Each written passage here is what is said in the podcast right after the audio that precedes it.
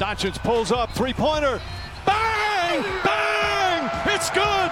Doncic wins the game at the buzzer! Let's go! Was geht, Basketball-Fam? Und damit herzlich willkommen hier zu einer neuen Episode auf ein Court, dem deutschen Basketball-Podcast. Ich bin der Tobi und an meiner Seite, wie immer, der gute Tim. Grüß dich. Moin Mahlzeit, bienvenidos. Eignest du dir jetzt diese Begrüßung standardmäßig an oder wie ist das? Ja, ich denke schon, denn ich habe mittlerweile auch dazu passend eine ganz gute Verabschiedung gefunden. Deshalb denke ich, kann man das eigentlich etablieren, ja. Ah, ja, ja, ja, okay. Stabil. Ähm, hoffe, wir werden da von bestimmten Personen nicht mal ähm, des Plagiatsvorwurfs ähm, angeklagt, aber gut. Dann trage ich auch die volle Verantwortung. Okay, alles klar, ihr habt es hier zuerst gehört.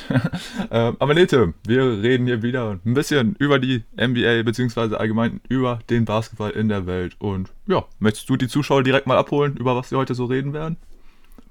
Natürlich möchte ich meiner Aufgabe wieder gerecht werden. Heute geht es um das Comeback von dem guten Kevin Durant, der bei seinem Netz mittlerweile wieder versucht für Furore zu sorgen. Ein weiteres Comeback allerdings im europäischen Basketball wird auch heute thematisiert, nämlich Paul Gasol beim FC Barcelona. Anschließend werden wir nochmal ein wenig zurückblicken auf das Final Four der NCAA. Dann ein vielleicht sehr, sehr wichtiges Signing für die Zukunft in der NBA. Drew Holiday hat seinen Vertrag bei den Milwaukee Bucks um vier Jahre verlängert. Und das sollte heute das Hauptthema werden.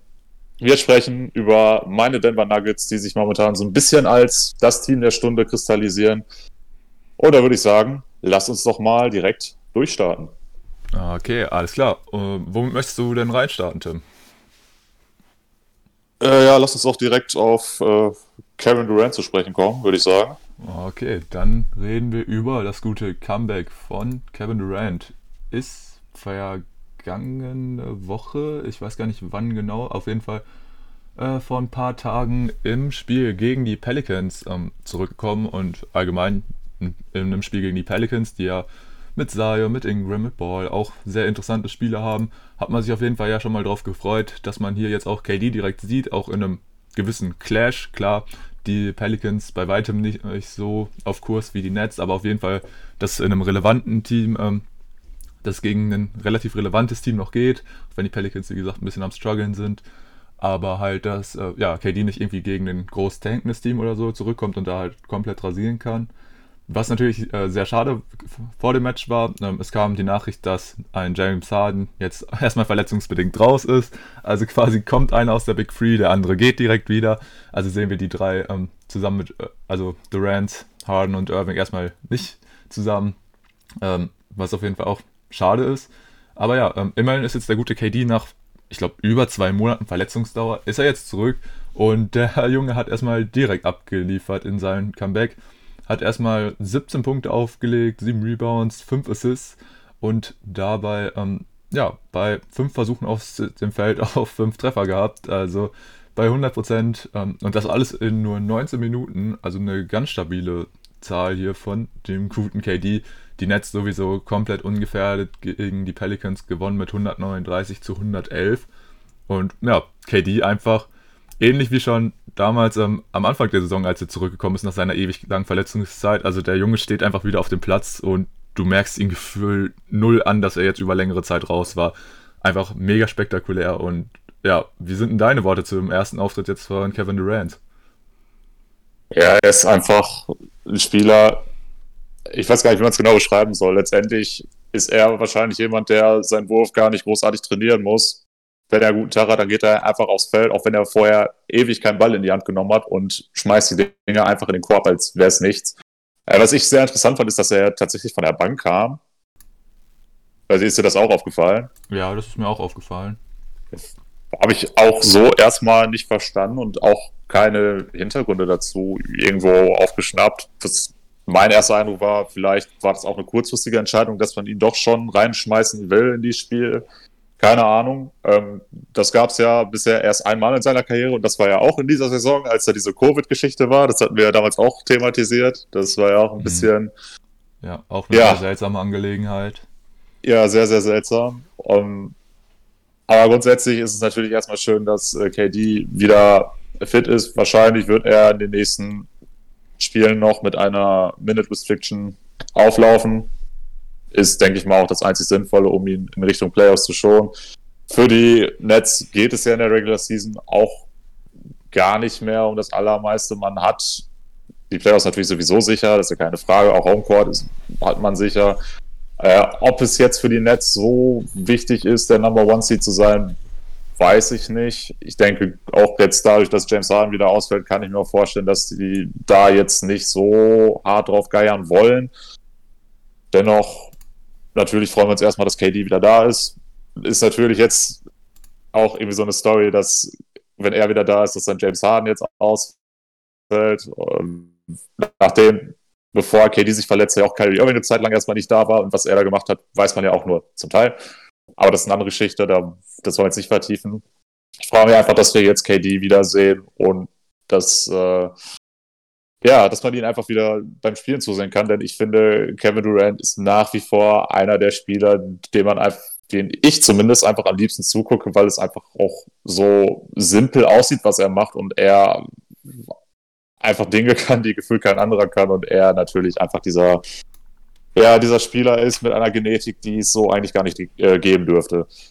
Ja, stimme ich dir auf jeden Fall zu. KD einfach ein absolut spektakulärer Spieler. Mann, der dir einfach wirklich aus jeder Situation die Buckets bringen kann. Und es sieht wirklich so aus, teilweise, du denkst einfach, ja, in so einer Situation, da kann man doch gar nicht den Bucket bekommen und dann steht er vor, was weiß ich, für Verteidigern und wirft einfach so locker über sie drüber, weil er selber einfach so ein Gigant ist, aber dabei so flink auf den Beinen. Das ist wirklich ganz spektakulär und das gibt es nur ganz, ganz selten. Ähm, ja, du hast auch schon angesprochen, ähm, ja, die Situation um den First Seed. Bin ich jetzt auch mittlerweile dabei, nachdem ich ja ähm, im Podcast äh, bei den Airboy-Jungs gesagt habe, ich sehe da die Nets eigentlich locker auf der 1 einlaufen. Zack, direkt erstmal ein James Harden verletzt raus. Und ja, ja bei den Sixers ähm, natürlich jetzt mit dem Comeback von Joel Embiid ähm, hat sich das Momentum da auf jeden Fall ein bisschen, ja, ist da geschifft und liegt aktuell, denke ich, deutlich mehr bei Philly. Von daher würde ich da jetzt auch ähm, meine Aussage von vor ein, zwei Wochen äh, jetzt wieder widersprechen und würde sagen, ja, ja, wahrscheinlich holen es die Nets dann auch nicht. Du hast die Minute Restrictions ja auch schon erwähnt. Also hat jetzt ähm, im ersten Spiel 19 Minuten gespielt, im zweiten jetzt gegen die Lakers, wo es eine überraschende Niederlage für die Nets äh, gab, muss man ehrlich sagen. Ähm, klar, KD nur mit 24 Minuten. Ich denke, das wird jetzt auch erstmal in den nächsten Spielen so bleiben. Aber ja, dann auch Kyrie und Dennis wurden ejected. Also es war ein ganz, ganz weirdes Spiel. Ähm, aber darf man jetzt natürlich auch nicht zu viel drauf geben. Manche haben jetzt natürlich schon gesagt, nur weil die Lakers das Ding jetzt gewonnen haben, ohne LeBron und AD von wegen, ja, easy, die Lakers, äh, Lakers sind vor in den Finals und was man nicht alles dann direkt wieder hört. Ähm, aber nee, wie gesagt, ähm, ja, die Nets, also es ist echt schon jetzt ein bisschen schwierig, ne? Also KD mit seiner halt Minute Restriction, ähm, Harden hat ja auch jetzt eine Harmstring-Verletzung, und das ja, und das war ja die Verletzung von KD jetzt auch über die letzten zwei Monate, was ja eigentlich auch so eine Verletzung ist, eigentlich sollte es nicht so lange gehen, aber wenn es dann so läuft wie bei KD, dann, ähm, ja, dann geht das mal ganz schnell so. Und ähm, was ich mich jetzt natürlich frage, Tim, wie schaffen die Nets das denn, ähm, wenn jetzt Harden auch länger ausfallen sollte? Ich meine, wir sagen ja immer, die drei, wenn die zusammen auf dem Feld äh, stehen, kannst du sie kaum verteidigen. Jetzt haben sie in dieser Saison 5, 6, 7 Spiele zu dritt gemacht. Und was natürlich auch so ein Faktor ist, wenn jetzt ein Harden trotzdem pünktlich zu den Playoffs wieder fit sein sollte, dann sind die ja trotzdem null eingespielt. Ne? Und könnte das für dich vielleicht auch so ein Faktor sein für die Nets, warum sie in die Playoffs dann doch vielleicht schon vor den Finals stolpern könnten? Ich denke, bei den Nets spielt es jetzt eigentlich überhaupt keine Rolle, ob sie jetzt auf Platz 2 bleiben oder ob sie von mir aus noch auf Platz 4 abrutschen in der ersten Runde ist völlig egal, wer den gegenübersteht. Da haben die Spieler einfach genügend individuelle Klasse, um viel über Isolations dann trotzdem das Spiel locker gewinnen zu können. Aber da würde ich mir jetzt überhaupt keine Gedanken machen. Ähm, in der zweiten Runde würde man, so denke ich, sowieso entweder ja, auf äh, Philly, die Bucks oder die Heat treffen.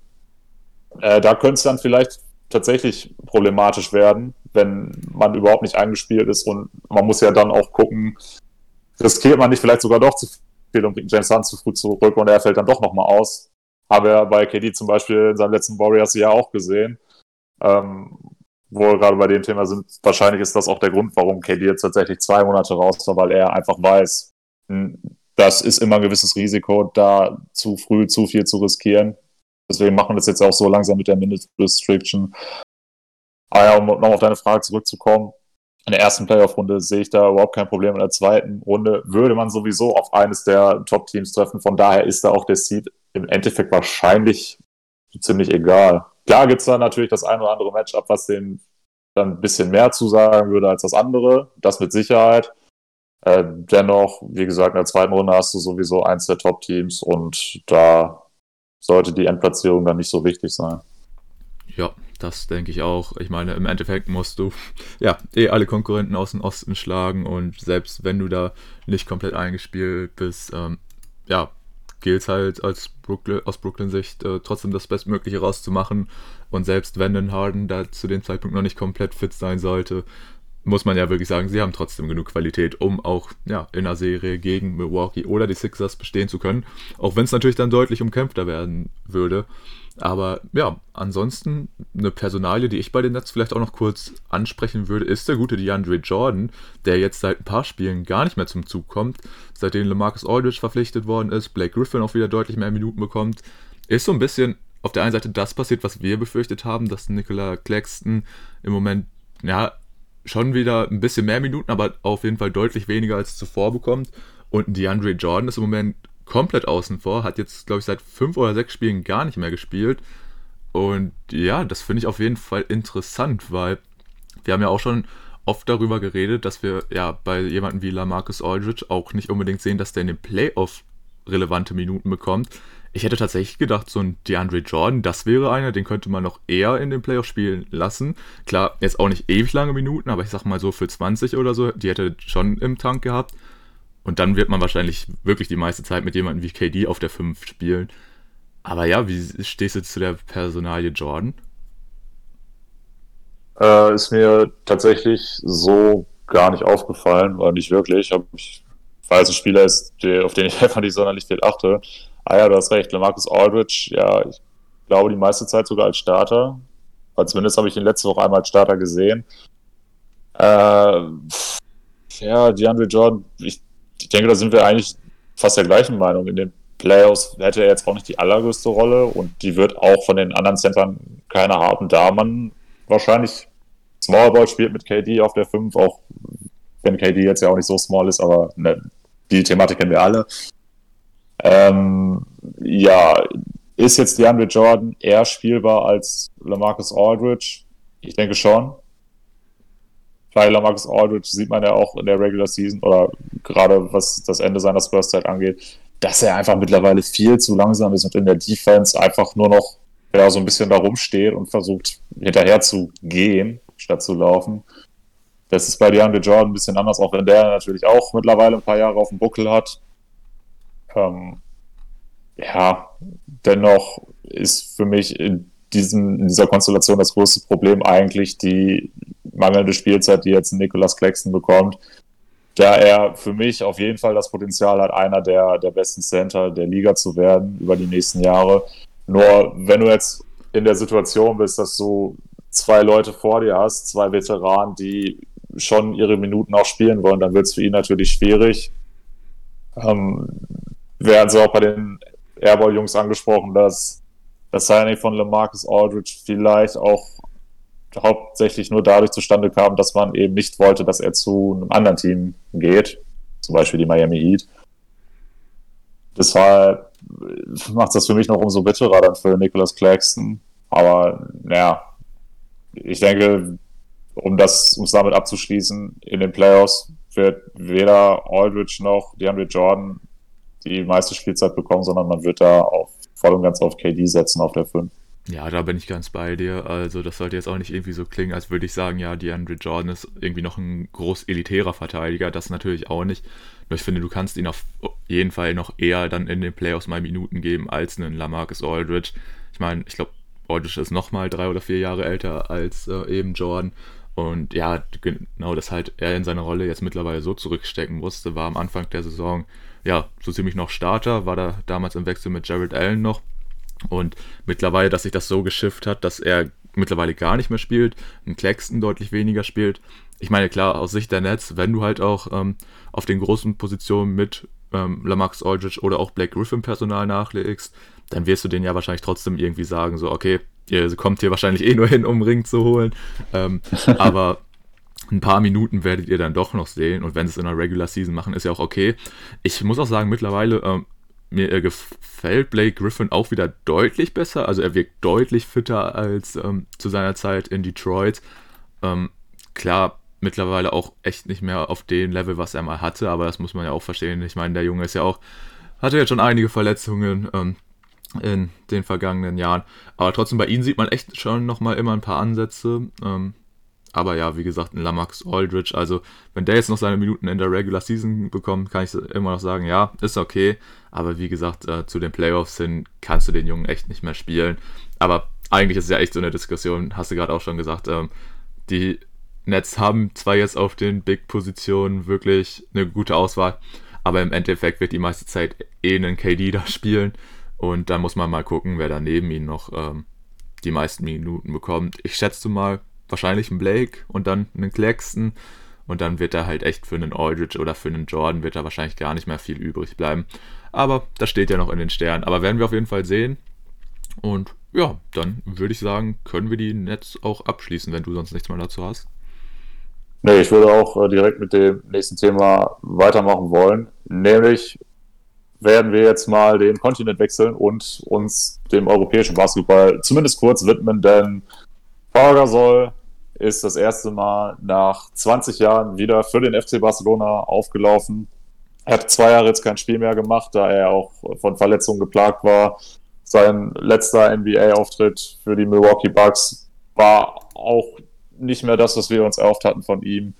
Und ja, jetzt ist er wieder in Europa bei seinem Heimatverein, hat dort sein Comeback gegeben und hat dort, glaube irgendwie in 13 Minuten 9 Punkte und 4 Rebounds erzielt oder sowas um den Dreh. Und ja, Pau Gasol über viele Jahre einer meiner, auch einer meiner Lieblingsspieler gewesen in der NBA. Und dass er jetzt mit 40 Jahren tatsächlich nochmal in Europa für seinen Heimatverein spielt, ist, finde ich, eine super schöne Story. Klar, bin ich auch ehrlich, hätte ich es ein bisschen lieber gesehen, wenn er bei den Lakers jetzt dieses Jahr nochmal mit äh, seinem Bruder Mark um den Titel gekämpft hätte. Aber auch so, wie es jetzt ist, finde ich, ist es eine sehr, sehr schöne Geschichte, dass er jetzt eben wieder zu Hause ist. Und man muss ja auch zum FC Barcelona sagen, für die, die jetzt den europäischen Basketball nicht so verfolgen, wo ich jetzt eigentlich auch zuzähle, was ich so mitbekomme, ist, dass die dieses Jahr wohl auch einer der, wenn nicht sogar der absolute Top-Favorit auf die Euroleague sind, da sie jetzt auch mit ähm, Mirotic, einen ehemaligen NBA-Spieler haben, der ja einer der besten Spieler in der Euroleague ist und da wäre es natürlich auch schön, wenn Paul Gasol jetzt dieses Jahr nochmal die Euroleague gewinnen kann. Wird ja dann höchstwahrscheinlich auch äh, sein ja, seine letzte Station als Profi sein. Ich kann mir jetzt auch nicht vorstellen, dass er irgendwie im Sommer nochmal zu Olympia fährt oder so, auch wenn das natürlich auch sehr cool wäre, der mit Spanien auch sehr viel gerissen hat dort. Hat er, glaube ich, drei olympische Medaillen schon gewonnen. Aber das äh, nebensächlich soll jetzt erstmal um sein Comeback für den FC Barcelona gehen. Und da wird er natürlich auch eine verhältnismäßig kleine Rolle spielen, denn wie gesagt, er ist bereits 40 Jahre alt und hat jetzt auch zwei Jahre nicht mehr auf kompetitivem Niveau Basketball gespielt.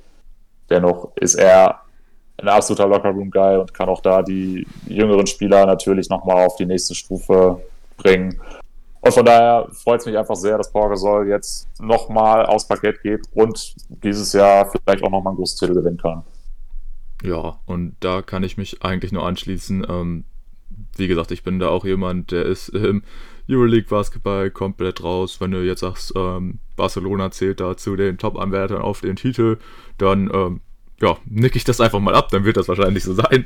Und wäre natürlich cool, wenn ähm, ja, der gute Paul nochmal zum Ende seiner Karriere eventuell mit einem Titel bei seinem Heimatverein retiren könnte. Das wäre auf jeden Fall ja auch sehr spektakulär und dem Jungen auch einfach nur zu gönnen. Wie gesagt, ähm, ja, klar, so ein ähm, Eintagesdeal bei den Lakers, dass er dann bei den Lakers retiren könnte. Das wäre auf jeden Fall auch charmant gewesen. Aber so kann man, ja, denke ich nur sagen, also wenn du nach 20 Jahren in der NBA jetzt wieder zurückkommst ähm, zu deinem Heimatverein und da noch wirklich, ja, deine Karriere schön ausklingen lassen kannst, hat das auf jeden Fall auch was Charmantes. Und ja, ansonsten ähm, habe ich da wirklich nicht mehr allzu viel zu Pau Gasol beizutragen. Und zum nächsten Thema ähm, kann ich tatsächlich auch nicht so viel sagen. Trotzdem möchte ich doch nochmal, dass wir es kurz im Podcast erwähnen. Deswegen würde ich äh, ja, dir mal wieder den Ball zuspielen, Tim, und würde dich darum bitten, red doch ein bisschen über das NCAA Championship Tournament. Ja, es ist äh, schön, dass ich jetzt derjenige von uns beiden bin, der da ins kalte Wasser geschmissen wird. Ähm, ja, du sagst es so zur Vollständigkeit, muss man es natürlich erwähnen.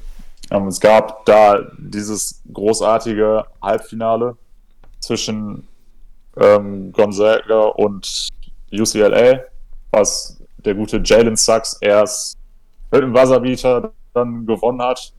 Das war absolut krank. Jalen Sachs auch jemand, der gerade im Final Four eine absolut überragende Leistung gezeigt hat und sich auch in den Mock Drafts nochmal ein bisschen nach oben äh, positioniert hat. Viele sehen ihn aktuell dort in der Top 3. Da bin ich äh, mal gespannt, ob er die Position dann auch letztendlich halten kann bis zum Draft. Allgemein Jalen Sachs für, ich weiß nicht, wie viel du jetzt von ihm gesehen hast, aber jemand für mich, der hat einfach Starpotenzial. Ähm, kommt wahrscheinlich nicht an Kate Cunningham ran, vom, jetzt rein vom Potenzial her. Dennoch äh, denke ich, dass er ein sehr, sehr talentierter Spieler ist und allgemein zu Gonzaga muss ich sagen, das ist ein Team, was ich tatsächlich über die Saison so ein bisschen lieb gewonnen habe. Auch, äh, wie gesagt, ich verfolge die NCAA jetzt nicht so krass. Ähm, was man natürlich mitbekommen hat, ist, dass sie zum Zeitpunkt des Finals dann letztendlich 31 zu 0 standen. Sie gewinnen über die gesamte Saison jedes Spiel. Nur das Entscheidende haben sie dann letztendlich gegen, gegen Baylor verloren, ähm, bei denen der gute Davian Mitchell ein bisschen herausgestochen hat, der wahrscheinlich mittlerweile auch ein Top Ten Pick sein sollte. Da kann ich mich auch noch dran erinnern, dass ich den mal irgendwo am Ende der ersten Runde gesehen habe. Aber ja, ähm, kurz dann vielleicht nochmal zum Finale. Baylor gewinnt mit 86 zu 70. Der Sieg über die gesamte Spielzeit eigentlich nicht sonderlich gefährdet. Ähm, bester Spieler oder bester Scorer bei den Baylor Bears war äh, ich weiß gerade den Vornamen nicht, aber nachher es der Butler mit 22 Punkten und äh, Daniel Mitchell hatte auch ein gutes Spiel, hat 36 Minuten sogar abgerissen mit 15 Punkten. Byron Säger, Jalen Sachs bereits angesprochen von mir, äh, wahrscheinlich Top 3 Pick mit 22 Punkten der beste Mann. Aber auch äh, Corey Kispert, finde ich, ist ein sehr, sehr interessanter Name. Der wird auch auf jeden Fall in der ersten Runde weggehen, was man so hört. Mein Lieblingsspieler bei Gonzaga ist aber eigentlich jemand anderes, nämlich der gute Drew Timmy. Der Typ ist 20 Jahre alt, sieht aber aus wie Mitte 40. Absolute Stilikone für mich jetzt schon. Ob wir den mal in der NBA sind, weiß ich allerdings nicht.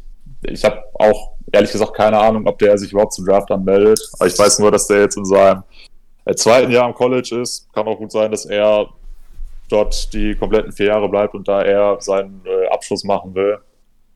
Aber auf jeden Fall ein, Spieler, der ja, vom Typ her ein Energizer ist, den du eigentlich auch als NBA-Team gut von der Bank bringen kannst. Das, äh, ich denke schon, dass er als Big Man auf jeden Fall dort eine solide Rolle spielen könnte, vielleicht.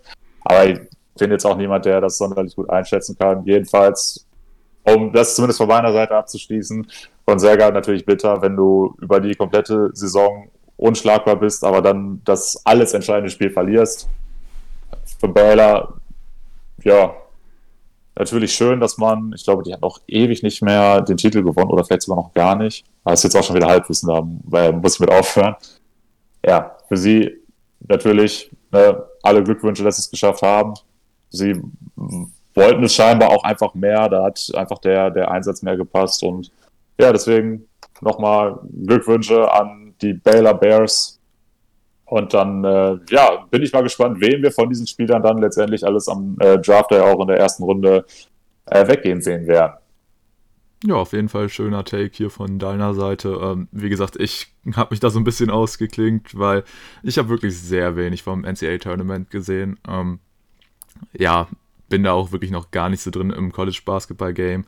Ähm, klar, trotzdem war es äh, eine interessante Plattform, natürlich für die jungen Draft Prospects und natürlich auch für mich äh, so ein paar einzelne Clips habe ich mir dann doch schon angeguckt. Natürlich besonders von den Jungs, die halt ähm, für den kommenden NBA Draft relativ hoch gehandelt werden, sei es jetzt ein Kate oder halt eben auch ein Jalen Sachs oder natürlich auch unser Boy Franz Wagner.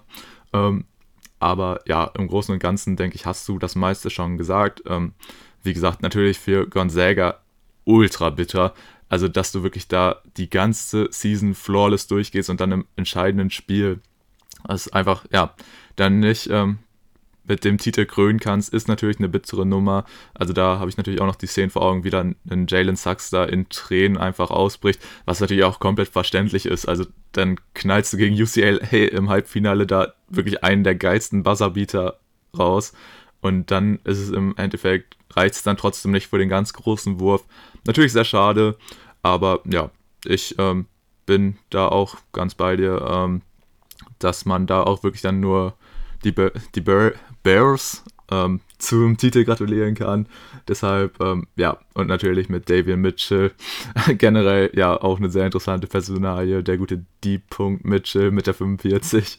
ähm, ja, schade, dass er jetzt äh, so hoch gehandelt wird, weil stell dir vor, er wäre echt äh, bis zum Ende der ersten Runde durchgerutscht und dann hätten die Jazz ihn geholt. Das wäre ja mal cool gewesen. Aber ja, ähm, zeigt auch nur, was für eine gute Plattform auch ähm, das NCAA Tournament ist und wie schnell sich dann da doch ähm, einzelne Spieler nochmal ganz weit nach oben spielen können in einzelne Mock Drafts. Und ja, ansonsten ist natürlich auch generell sag ich mal, für den anstehenden Draft müssen wir echt mal gucken, wie wir das machen, Tim, weil wir sind da natürlich beide nicht so extrem drin. Also ihr werdet da von uns irgendwie keine große Draft-Preview, Draft-Analyse mit den ganzen Spielern hören. Aber doch so über eine potenzielle Lottery würde ich dann doch ganz gerne mal reden, aber müsste man sich natürlich erstmal selber reinlesen. Aber ja, das steht mal noch in den Sternen, da schauen wir mal, wie wir das machen. Aber da hätte ich dann doch schon Bock drauf. Ich denke, das ist bei dir nicht anders. Ja, definitiv. Ich habe äh, auch nochmal in den Mockdraft von ESPN äh, reingeguckt, in den aktuellen, um schon mal so zu gucken, welche Spieler von denen, die dort aufgeführt sind, habe ich schon mal gesehen. Das sind jetzt allein durch die Finalteilnehmer schon so ein paar, auch vor allem die, die ich jetzt genannt habe und natürlich auch Kate Cunningham und Evan Mobley. Aber was ich sehr, sehr spannend finde, das hatte ich jetzt so nicht auf dem Schirm, aber der gute Franz Wagner wird von ESPN tatsächlich aktuell an der 9 gehandelt. Und wie geil wäre das denn, wenn der in der Top 10 weggehen würde? Ja, das habe ich auch schon gesehen. Ähm, was ich mich aber gefragt habe, hat sich Franz denn jetzt schon offiziell für den Draft angemeldet? Äh, keine Ahnung. Ich weiß gar nicht, wer jetzt von den Top Prospects sich überhaupt bisher angemeldet hat. Das ist ja jetzt auch noch komplett in der Anfangsphase, was das angeht. Äh, da müssen wir uns sowieso noch ein bisschen gedulden. Ähm, aber an seiner Stelle würde ich es jetzt tatsächlich machen. Also wenn ich in der Top 10 weggehen kann, dann würde ich nicht so lange warten. Ja, das stimmt auf jeden Fall. Ist ja meistens tatsächlich so, je länger du wartest, desto, ja, desto mehr sinkt auch dein, dein Draftwert. Ja, absolut. Sieht man ja beispielsweise an jemanden wie Davian Mitchell, der halt mit 22, was einfach immer noch, also das ist halt genau mein Alter und der wird halt dann von den Draft Prospects, heißt es schon so, ja, der ist viel zu alt, der hat keine Upside mehr und so. Also schon, ja, wirklich spektakulär. Da sollte man tatsächlich ähm, wenn man schon so früh gehandelt wird, sollte man da eigentlich Nägel mit Köpfen machen und ja, äh, sich einfach den Schritt wagen, ähm, sich zum Draft anzumelden. Aber ja, ist ja generell für so junge Spieler schon ja keine einfache Situation da. Also vor allem nach diesem ja, Freshman-Year im College, dass man dann sagen muss, okay, ich setze alles auf die Karte NBA. Wobei es natürlich wirklich bei diesen hochgehandelten Picks, die müssen sich eigentlich keine Sorgen machen. Aber es ist natürlich generell ein relativ interessantes System, wobei ich jetzt auch zum Teil gehört habe, dass sich ähm, Spieler in diesem Jahr zum Draft anmelden können und wenn sie dann nicht gepickt werden, können sie es für später irgendwie nochmal oder so. Aber das ist jetzt auch wieder gefährliches Halbwissen. Aber na. Äh, ja, aber wenn ich da kurz äh, reingrätschen darf. Äh, also meinst du jetzt, dass es da dieses Jahr eine Neuerung gibt? Oder beziehungsweise, oder kann auch sein, dass es für die kommenden Jahre war. Aber irgendwas habe ich auf jeden Fall auch aufgeschnappt, dass es jetzt für Jugendspieler weil es konnten natürlich jetzt nicht alle aufgrund ähm, von Covid ihre Saison normal zu Ende spielen und dass dann jetzt natürlich manchen Spielern fehlt jetzt quasi ein ganzes Jahr in ihrer Entwicklung, dass das irgendwie für kommende Drafts oder so eine Regelung geben soll. Aber wie gesagt, das ist jetzt ganz, ganz gefährliches Halbwissen. Ähm, solltet ihr jetzt nicht äh, so auf die wahre, alles aufs wahre Korn nehmen. Aber es ist auf jeden Fall so eine Regelung. Ähm, klar, wir haben jetzt gesehen, wie es ähm, ja bei manchen äh, Leuten so weitergeht, aber es ist ja auch generell so ein Thema. Also ähm, auch nicht nur im Basketball, sondern so gut wie in jeder Jugendabteilung, aber natürlich auch in Schulen und was weiß ich, hast du nicht gesehen, äh, dass natürlich nicht, äh, manche sind da noch viel krasser von der Pandemie betroffen gewesen. Und besonders bei so einem ähm, ja, Jugendsportler stelle ich mir das sehr krass vor, wenn du einfach da für ein Jahr nicht die Möglichkeit hast, deinen Sport, den du auch professionell verfolgen möchtest, den nicht ausführen kannst. Und deswegen habe ich da mal irgendwas so aufgeschnappt, dass es da für kommende Jahre irgendwie noch eine Änderung geben soll. Aber wie gesagt, das ist äh, gefährliches Halbwissen, müsste ich mich auch nochmal genauer einlesen. Aber es wäre auf jeden Fall eine gute Idee, finde ich zumindest, weil so ein Jahr, was dir da in der Entwicklung verloren geht, ist natürlich schon echt extrem bitter und das musst du auch erstmal wieder aufholen können. Ja, okay, habe ich so nicht mitbekommen. Wäre aber auch aus meiner Sicht definitiv sinnvoll, da eine Regelung für zu finden. Denn klar ist das total bitter, wenn, wenn du jetzt gerade in dem Alter bist, an dem du eben diesen nächsten Schritt machen musst, um eben Profi werden zu können und dann eben nicht die Möglichkeit hast, ist es natürlich bitter. Ja, worauf ich hinaus wollte, ich kenne nur die Regelung, dass man sich einmal zum, wenn man sich das erste Mal zum Draft angemeldet hat, dass man dann noch die Möglichkeit hat, vor dem Draft äh, sich wieder abzumelden, um sich dann in einem späteren Jahr nochmal anzumelden. Dass das geht, weiß ich. Oder zumindest ging das mal. Ob das jetzt so aktuell noch ist, weiß ich auch nicht, ehrlich gesagt. Aber ich denke schon, dass das noch geht. Ähm, ja, also ich denke, da können wir dann langsam auch einen Haken hinter machen. Natürlich ist das extrem bitter, gerade für viele Jugendspieler, nicht nur im Basketball, in jeder Sportart natürlich. Und da wünsche ich mir dann natürlich auch von den Ligen oder von den Verbänden, dass man eben Möglichkeiten findet, um das zumindest einigermaßen auszugleichen. Natürlich gibt es auch da keine Musterlösung für, die äh, dann dafür sorgt, dass quasi nichts gewesen wäre. Natürlich nicht. Dennoch muss man natürlich gucken, dass man den Athleten da irgendwo ein bisschen äh, entgegenkommt. Und ähm, gerade im Basketball oder im amerikanischen Basketball mache ich mir da eigentlich relativ äh, wenig Sorge. Gerade die NBA ist ja seit, vor allem seitdem Adam Silver das Ruder in der Hand hat, ähm, immer sehr, sehr darauf ähm, bedacht, den Spielern möglichst gut entgegenzukommen. Und wenn man da dann so eine Lösung findet, wie du das jetzt gerade beschrieben hast, dass man äh, dann irgendwie nochmal später die Chance hat, sich zum Draft anzumelden, fände ich das natürlich erstmal eine gute Sache. Ja, wird generell interessant zu sehen sein, wie ähm, ja, das alles dann nach Post-Covid verläuft. Ähm, wenn man jetzt auch vielleicht nicht äh, an die jetzt schon potenziellen Picks oder so ähm, redet oder an potenzielle NBA-Prospects, sondern ich glaube, das fängt halt schon ganz klein in der Jugend an. Ne? Wenn du jetzt da so, keine Ahnung, 8, 9, 10-jährige Kinder hast, die äh, ja jetzt ein Jahr einfach ihrem Hobby nicht nachgehen konnten, vielleicht denken die sich dann auch irgendwann so, ja, wenn jetzt ähm, quasi Covid vorbei ist oder wenn es wieder die Möglichkeit auf Sport gibt, dass die sich so denken, ja, hab's jetzt aber ein Jahr schon nicht gemacht und irgendwie jetzt habe ich keine Lust mehr drauf, ne? Dass da natürlich auch, sag ich mal, potenzielle Talente auch einfach verloren gehen könnten. Äh, aber das ist schon, ja, einfach eine schwierige Situation, aber es ist halt wirklich, du guckst in eine Glaskugel und weißt einfach nicht, äh, wie sich das Ganze entwickeln wird. Da kann man echt nur abwarten, aber es ist auf jeden Fall, ja, eine sehr unschöne Situation, aber da kann man leider, wie gesagt, nichts gegen machen, aber wird auf jeden Fall sehr, sehr interessant zu sein, wie man das so in Zukunft verfolgen kann. Und ja, wäre, glaube ich, auch nochmal so ein Punkt, äh, wenn wir dann nochmal so eine etwas größere Draft-Preview machen, dass man das vielleicht auch nochmal genauer erläut äh, erläutert, dass man sich da auch nochmal genauer reinliest. Aber ja, im Großen und Ganzen würde ich sagen, haken wir das Thema jetzt erstmal ab und äh, ja, schlagen den Haken zurück zur NBA, oder? Äh, ja, möchtest du auch direkt äh, mit dem nächsten Thema weitermachen? Ähm, ja, kann ich gerne machen.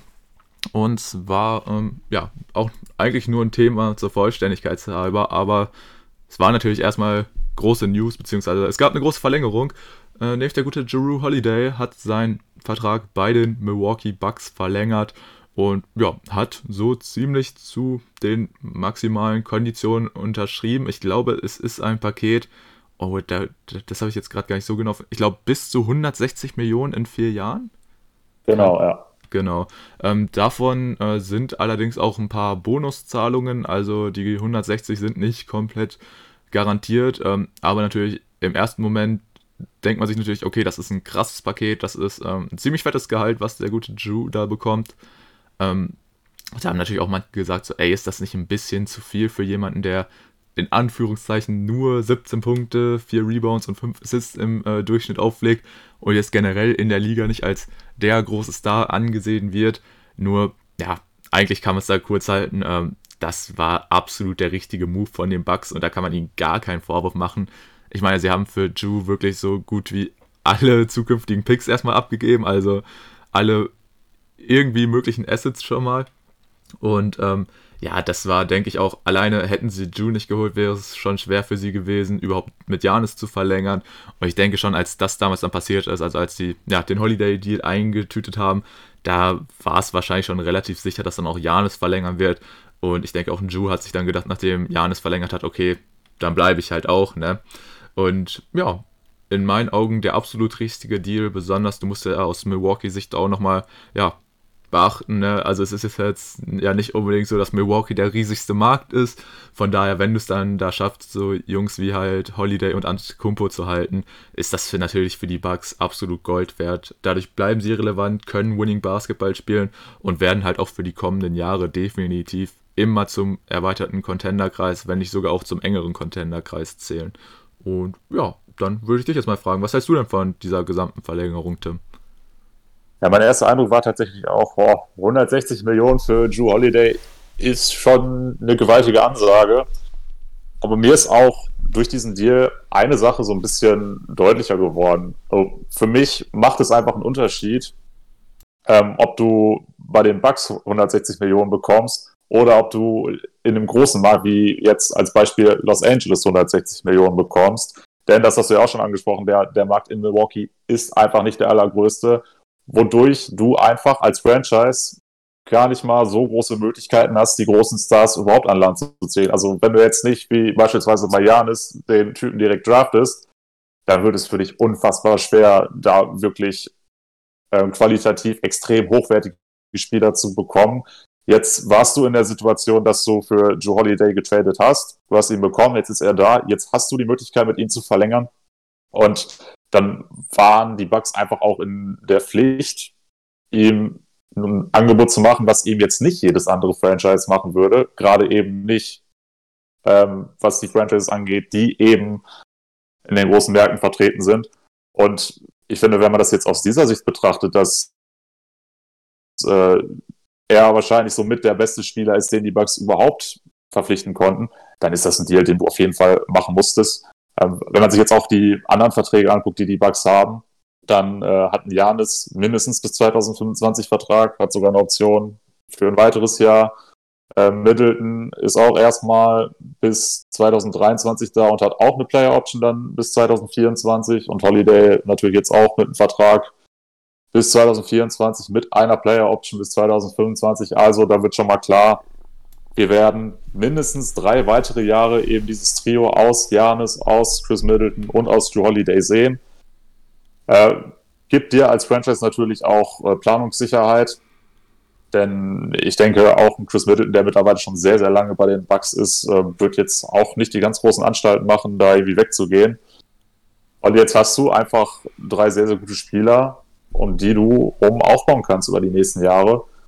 Und da bin ich auch mal gespannt, was denn die nächste Offseason angeht. Ich glaube, was Cap Space angeht, sind die Bucks da jetzt nicht mehr in der allerbesten Position, weil ich glaube, dass auch Brook Lopez sehr, sehr viel Geld verdient. Das ist jetzt aber auch ein bisschen Halbwissen. Ähm, da könnte ich mir vielleicht sogar vorstellen, dass man sich irgendwann von Brook Lopez trennt, um dann noch mehr auf diese mittlerweile so beliebten äh, 3D-Player zu gehen. Also, dass man vielleicht sogar irgendwann was ausprobiert, dass ein das auf der 5 spielt sogar und man um ihn rum dann nur Shooter hat, die gut verteidigen können. Aber das ist jetzt natürlich ein bisschen Zukunftsdenken. Äh, dennoch natürlich ein Move, den die Bucks genauso machen mussten in meinen Augen. Es freut mich sehr, dass Joe Holiday da bleibt, der auch ein Spieler ist, der, den ich sehr sympathisch finde. Und äh, er passt auch so gut da rein. Er ist äh, die dritte Option im Angriff, was für ihn völlig ausreicht. Mehr muss er gar nicht sein. Und er ist natürlich nach wie vor einer der besten Verteidiger auf den Guard-Positionen. Da finde ich, gibt bekommt er immer noch viel zu wenig Credit. Er war erst einmal All-Star, obwohl er das seit Jahren eigentlich immer zumindest verdient hätte. Natürlich musste er es jetzt nicht jedes Jahr sein, aber er hätte es mit Sicherheit öfter verdient als jetzt einmal und das war auch schon 2013. Ähm, deshalb für mich äh, ein Move, den die Milwaukee Bucks unbedingt machen mussten. Freut mich sehr für sie, dass sie jetzt eben um dieses Trio herum aufbauen können für die nächsten Jahre und wie gesagt, also mindestens drei Jahre haben wir das jetzt nach vertraglicher Situation erstmal in Milwaukee so. Äh, was mich einfach sehr freut, denn das ist ein Team, was auch eine sehr, sehr schöne Entwicklung durchgemacht hat. Jetzt seit mehreren Jahren immer ja schon ein erweiterter Contender ist, auch wenn es bisher nie für die Finals gereicht hat. Aber man muss auch ehrlich sein, ich denke, in diesem Jahr ist das Team noch besser als in den Jahren zuvor. Und wenn du jetzt eben auch da mehr Planungssicherheit hast für die Zukunft, du hast mit, ja, mit Janis ja schon verlängert und jetzt auch mit äh, Holiday und Chris Middleton hast du auch noch ein paar Jahre. Da denke ich, kann in Milwaukee schon in den nächsten Jahren noch auf jeden Fall was entstehen. Oder gut, eigentlich hast du ja schon ziemlich viel. Aber da kann auf jeden Fall was gehen für dieses Team und deshalb äh, freue mich das extrem. Und dann ist es vielleicht auf den ersten Blick ein bisschen viel Geld für Drew Holiday. Dennoch, da hast du mir auch zugestimmt, ist das einfach Geld, was die Bucks ausgeben mussten. Von daher ein sehr, sehr schöner Deal. Ich denke für beide Seiten. Ja, da bin ich ganz bei dir. Und du hast ja auch schon angesprochen, ähm, also klar, sie haben jetzt dieses Trio, um was sie planen können. Und da sagen natürlich manche, ey, ja, das ist jetzt aber nicht so eine kranke Big Three. Nur da muss man ja auch ganz realistisch bleiben. Also es kann nicht jeder eine, Big, eine Big Three äh, wie Brooklyn haben, um drei einfach Abo-All-Stars. Das ist für andere Franchises und natürlich auch für so ein Franchise mit einem nicht so interessanten Markt wie eben Milwaukee ist das, was sie jetzt haben, rund um Janis, rund um Middleton und Holiday, das ist wirklich eine sehr ordentliche Big Three die ähm, alle die jetzt auch schon ja, erfahren sind. Ähm, also Middleton und ähm, Holiday ja schon, ich glaube, jeweils Ende 20, Anfang 30, also schon sehr erfahren, gerade so in ihrer Prime kann man sagen.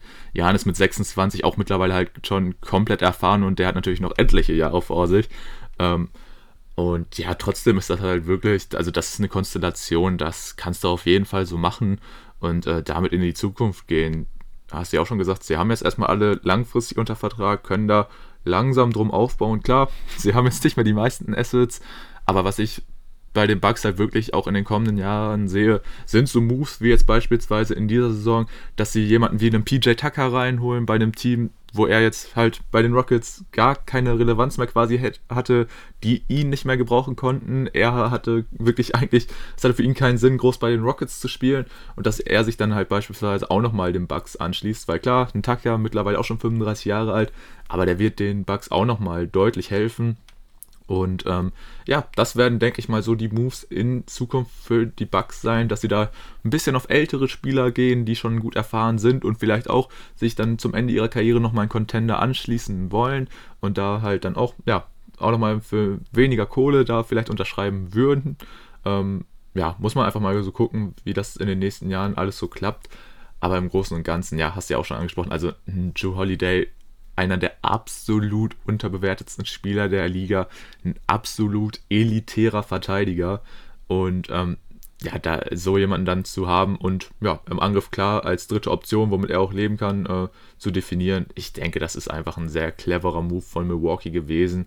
Und ja, wenn man sich das Ganze jetzt anguckt, ich meine, klar, der Super-GAU wäre jetzt natürlich gewesen, ähm, hätte sich damals ein Janis gedacht, nachdem sie Holiday geholt haben, oh, ja, trotzdem gefällt mir das nicht so, ich gehe mal doch im Sommer und dann senkt sich ein Holiday, ja, ich bin jetzt auch weg. Dann hättest du wirklich sagen können, dann, dann bricht bei, also dann wäre bei Milwaukee der Laden zusammengebrochen, weil hättest du ja auch gar nichts mehr gehabt in Sachen Picks und so.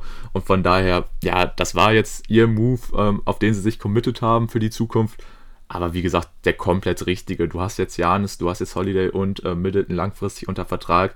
Und wie gesagt, dann kommt es einfach darauf an. Klar, die nächsten Jahre wird es sehr schwer, ähm, da ähm, auch ja, erfolgreich Basketball zu spielen, beziehungsweise auch bis in die Finals vorzustürmen oder, oder eventuell halt den Titel zu holen, weil ja, die Konkurrenz natürlich erstmal im Osten mit Brooklyn und den Sixers ist natürlich auch da, die schläft auch nicht und dann warten in den Finals halt immer noch ein starkes Team aus dem Westen, wahrscheinlich die Lakers, aber ähm, wie gesagt, es ist sehr schwer für Milwaukee in den kommenden Jahren, aber du hast jetzt wirklich diese wirklich grundsolide, wenn nicht sogar wirklich schon sehr gute Big Three, auf die man aufbauen kann. Ähm, und ja, im Großen und Ganzen, ich freue mich darauf, dass die Bucks es geschafft haben, so sich darauf zu committen, das Roster zusammenzuhalten. Und ja, jetzt muss man einfach mal gucken, wie sie es in den kommenden Jahren so schaffen, den Kader nach und nach ähm, mit noch elitären Rollenspieler zu verstärken, damit es ja, für den ganz großen Wurf reicht, wäre natürlich jemanden wie Janis absolut zu gönnen. Ne? Wenn er jetzt auch jemand ist, der sich ja, darauf committet, ähm, bei den Bucks zu bleiben und sagt, ey, das ist jetzt hier mein Franchise, die haben mich gedraftet, ich lege jetzt eine Karriere hin und hole mit dem Team auch einen Titel. Das wär, wäre für ihn natürlich sehr nice, ähm, da auch wirklich diesen Team-Titel zu erhalten und nicht nur diese ganzen individuellen Awards abzustauben. weil, ja, wenn es im Endeffekt in der Karriere von dem Janis dann nicht für den ganz großen Wurf reicht, wäre einfach schade, wenn er dann auch einer dieser Spieler ist, der einfach, ja, eine absolute Maschine war, absolut elitärer Spieler und der dann aber leider ohne Titel ähm, ja, seine Karriere beendet, ist ja leider wirklich immer noch so ein Ding, wo manche Leute viel zu sehr drauf schauen und sagen, okay, ja, der war zwar super gut, hat die Liga über Jahre geprägt, dominiert und dann aber einfach nur sagen, ja, aber der hat ja keinen Titel gewonnen. Also von daher, ja, von den Bugs auf jeden Fall der richtige Move und ich freue mich einfach drauf. Ja, dann äh, gehen wir da ja auf jeden Fall in dieselbe Richtung. Auch äh, sehr schön. Und dann können wir wenn es nach mir geht, eigentlich auch schon mit unserem großen Thema dieser Folge dann weitermachen. Ja, können wir, mal... können wir auf jeden Fall machen. Starten wir gerne rein und das ist natürlich ein Thema, ähm, auf das freust du dich besonders, aber wie wir auch schon in der letzten Folge festgestellt haben, als wir unsere ähm, Sympathie-Tierlisten gemacht haben bei den NBA-Teams, auch für mich ein Team, was ich sehr sympathisch finde und ja, nichtsdestotrotz würde ich sagen, Tim, ähm, darfst du natürlich erstmal den Anfangstake zu deinen Denver Nuggets und ihren, ja, dann doch schon sehr stabilen Run im Moment hinlegen. Ja, auch wenn du jetzt gerade sehen könntest, wie, wie meine Augen gerade strahlen, das ist unfassbar. Ja, die Denver Nuggets aktuell auf einer, äh, ja, für dieses Team historische Winning Streak. Man hat jetzt acht Spiele in Folge gewonnen. Das ist die längste Winning Streak seit 2013 und auch die längste in der Coaching-Karriere von Mike Malone. Ähm, von diesen acht Spielen war, muss man sich eigentlich die letzten sieben noch mal ein bisschen genauer angucken, denn diese fanden nach der Trading Deadline statt. Das heißt, nachdem Aaron Gordon zum Team gestoßen ist. Und äh, ja, ich äh, lese mal kurz vor, wen man seitdem geschlagen hat. Das sind, ähm, wo habe ich sie? Ja, genau. Zunächst die Hawks, dann die Sixers, da muss man eigentlich sagen, Joel Embiid war nicht dabei. Dann waren die Clippers geschlagen, die Magic, die Pistons und zweimal die Spurs. Ja, abgesehen von den Clippers, ähm, jetzt kein absolutes Top-Team dabei, denn wie gesagt, die Sixers muss man da so ein bisschen ausklammern. Äh, dennoch muss man sich einfach mal vor Augen führen, wie stark diese neue Starting Five von den ähm, Nuggets ist, denn seitdem Aaron Gordon da ist, ist Paul Millsap ähm, ja, auf die Bank gegangen und Aaron Gordon jetzt der Starting Vierer. Und ich konnte selber nicht so ganz äh, glauben, was ich da äh, gelesen habe, denn wenn diese die neue Starting Five, also sprich Jamal Murray, Will Barton, Michael Porter Jr., Aaron Gordon und Nikola Jokic zusammen auf dem Feld stehen, hat man ein Offensive Rating von absolut gestörten 135,1, was mit sehr, sehr großem Abstand Platz 1 in der Liga ist. Und auch beim Defensive Rating, und das konnte ich mir noch weniger vorstellen, wäre man auch auf Platz 1 mit äh, 102,3. Also kann man mittlerweile tatsächlich sogar ein bisschen davon reden, dass die Nuggets die kompletteste Starting Five der Liga haben. Aber das ist jetzt auch ein Zitat von, ich glaube, Will Barth, ich meine, der hätte das gesagt. Ähm, und man hat ja ein bisschen darauf geschielt, dass die Nuggets am Deadline Day nochmal versuchen, vielleicht einen dritten Star an Land zu holen. Da hat man Aaron Gordon geholt, wo dann viele sagen, ja, der macht das Team zwar besser, aber er ist jetzt nicht der Spieler, den man wahrscheinlich hätte haben wollen. Dennoch wirkt Aaron Gordon für mich aktuell ein bisschen wie das fehlende Puzzleteil, denn wenn man sich jetzt auch mal ihn ein bisschen genauer anguckt, er macht, seitdem er bei den Nuggets ist, im Schnitt zwei Punkte weniger pro Spiel. Ähm, hat auch deutlich weniger Rebounds, ist dort äh, von 6,6 auf 3,7 gefallen und auch bei den Assists von 4,2 auf 2,6. Könnte man jetzt meinen, ja, ist der denn jetzt äh, wirklich schon so gut im Team integriert? Und ich muss sagen, ja, ist er definitiv. Denn der Unterschied zu seiner Zeit bei den Magic ist einfach, dass er jetzt nicht mehr die erste oder zweite Option sein muss, sondern eher die vierte oder fünfte. Und das äh, spiegelt sich auch vor allem in seiner äh, Wurfquote da. Ähm, bei den Magic dieses Jahr noch mit 43,7. Aktuell steht er bei den Nuggets bei 58,1. Und auch sein, gerade seine Zweier haben sich von 47,5% auf 70,5 gesteigert. Und da äh, merkst du auch einfach, wie er jetzt eingesetzt wird. Durch, äh, gerade durch Jokic bekommt er einfach so viele äh, freie Würfe unterm Korb. Und Jokic hat ihn ja auch schon den ein oder anderen Ellie zugespielt das, das harmoniert einfach richtig gut. Man hat von Tag 1 an das Gefühl, dass er einfach diese Offense versteht und auch wenn er da jetzt natürlich auch deutlich weniger Würfel nimmt, äh, das möchte ich auch nochmal ansprechen, äh, jetzt im Vergleich zu äh, den Spielen bei den Magic dieses Jahr von 11,7 auf 8,9 gefallen. Aber natürlich jetzt mit einer deutlichen Effi äh, Steigerung der Effizienz seine Effective Field Goal Percentage ist von 50,9 auf 62,1 gestiegen. Und da merkt man einfach, ähm, wie gut er ist, wenn er tatsächlich nicht, oder beziehungsweise wie effizient er ist, wenn er eben nicht die Option Nummer äh, 1 ist oder jetzt, ja gut, Vucevic hat ihn ja da ein bisschen Rang abgelaufen, wenn er da jetzt nicht mehr Option Nummer 2 sein muss. Und dass er die Defense der Nuggets besser macht, das äh, steht ja, denke ich mal, auch außer Frage. Er ist jetzt eben dieser Spieler, den man nicht mehr hatte nach dem Abgang von Jeremy Grant, der eben auch die absoluten Topspieler auf dem Flügel super verteidigen kann. Da hat man jetzt wieder wen. Und ähm, was jetzt eben auch noch durch diese Verpflichtung dazukommt, ist, dass ein Paul Millsap quasi jetzt der sechste Mann ist und somit die, die Second Unit der Nuggets anführt. Und wenn du einen mehrfachen All-Star hast, äh, der deine zweite Garde anführen kann, dann ist das natürlich auch nochmal ein absoluter Boost. Ähm, ja, äh, was man vielleicht noch kurz zu dem Trade mit dem Magic sagen kann, Gary Clark hatte man ja auch äh, bekommen, den hat man jetzt äh, gewaved, genauso wie den äh, jungen Greg Whittington, hat sich jetzt nochmal äh, Shaquille Harrison geholt, der in diesem Jahr zunächst bei den äh, Jazz unter Vertrag stand, aber dort jetzt auch keine sonderlich große Rolle gespielt hat. Ähm, war davor auch bei Phoenix und Chicago und war so ein Guard, der dafür bekannt war, dass er seine Stärken auf jeden Fall in der Defensive hat. Aber er ist eben immer noch sehr, sehr jung und da, wobei, nee, ist er gar nicht, ist auch schon 27, sehe ich gerade. Aber auf jeden Fall eben auch ein Guard, der eben seine Stärken in der Defensive hat, was durch den Abgang von äh, Gary Harris jetzt vielleicht ein bisschen ein Problem werden könnte. Da hat man jetzt zumindest jemanden, der natürlich nicht auf dem Niveau von Gary Harris verteidigt, das muss man auch noch ganz klar sagen. Aber jemand, der eben vom Spielertyp her ähnlich ist, ähm, hat natürlich jetzt noch kein Spiel für die Nuggets gemacht. Muss man sehen, ähm, wie er sich dann in dieses Team einfügt.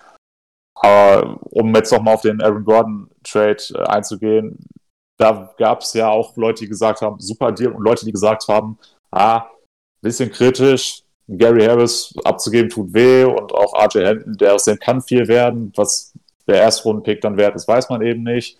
Äh, dennoch muss ich jetzt sagen, Stand jetzt, hast du seit diesem Deal jedes Spiel gewonnen. Ähm, man ist mit Sicherheit auch für die Playoffs jetzt äh, besser aufgestellt. Und für mich aktuell, da, und ich weiß jetzt nicht, ob da nur der Fanboy aus mir spricht, aber für mich sind die Nuggets aktuell das Team, das am ehesten die Lakers in den Playoffs besiegen kann und am ehesten ähm, nach den Lakers eben in die Finals auch einziehen kann. Also für mich mittlerweile die Nuggets das definitiv das zweitbeste Team am besten. Ja, und ich denke, da kann man auch ähm, dir zustimmen, auch ohne Fanbrille. Ähm, ja, war auch, wie vorhin schon, ein sehr schöner Take von dir natürlich. Und ähm, ja, dass man da auch als Fan der Nuggets natürlich absolut gehypt ist, kann ich auf jeden Fall verstehen. Also gerade wenn man auch so ein ja, Winning Run ist, ist einfach sehr, sehr cool zu sehen, dass ähm, ja, es direkt so funktioniert. Und man merkt das ja zum Teil auch, aber in den Spielen, dass ja die Jungs natürlich noch nicht so eingespielt sind, dass ein Aaron Gordon einfach noch nicht so drin ist, was aber natürlich noch ganz normal ist. Also die Jungs äh, konnten ja, hatten ja noch nicht viele Möglichkeiten, sich wirklich einzuspielen.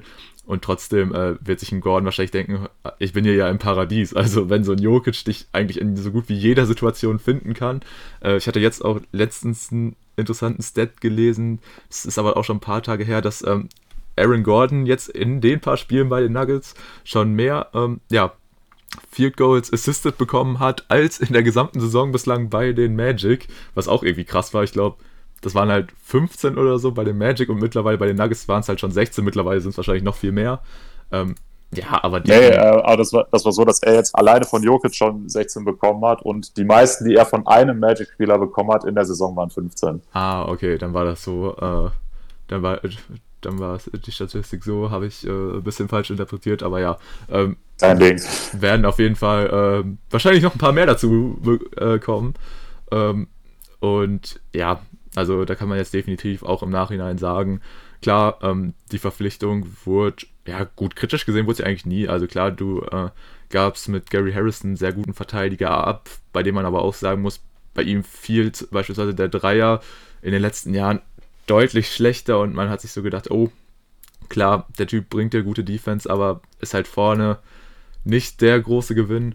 Und da ist halt jetzt auch ein Gordon jemand, also er bringt zum einen erstmal ja, einen guten Körper mit, ähm, also kann da auch ein bisschen gegen ähm, ja, größere Gegenspieler gegenhalten, gegen die sich ein Jokic ja auch gerne mal schwer tut. Klar, trotzdem ist er jetzt nicht so, oder ist es jetzt nicht so, dass äh, dadurch, dass Aaron Gordon in die Mannschaft reingekommen ist, dass du sagen kannst, die Nuggets sind ein super Defensivteam. Das ist halt immer noch so der Punkt bei den Nuggets, wo man sagen muss, da könnte es halt auch in bestimmten Serien sehr schwierig für sie werden, weil sie jetzt keinen wirklich elitären Verteidiger in ihren Reihen haben. Also natürlich, Aaron Gordon zählt auf jeden Fall auch zu den Besseren, deswegen ist die Verpflichtung auch gut. Aber ja, wie gesagt, Jokic ist jemand, der jetzt wirklich defensemäßig schon ziemlich abstinkt, wenn man es jetzt so mit anderen Bigmans in der Liga vergleicht. Und jetzt beispielsweise auch jemand wie ähm, den Jamal Murray oder Will Barton sind jetzt nicht für ihre elitäre Defense bekannt. Deswegen kann man da vielleicht so ein bisschen sagen, mangels den Nuggets da.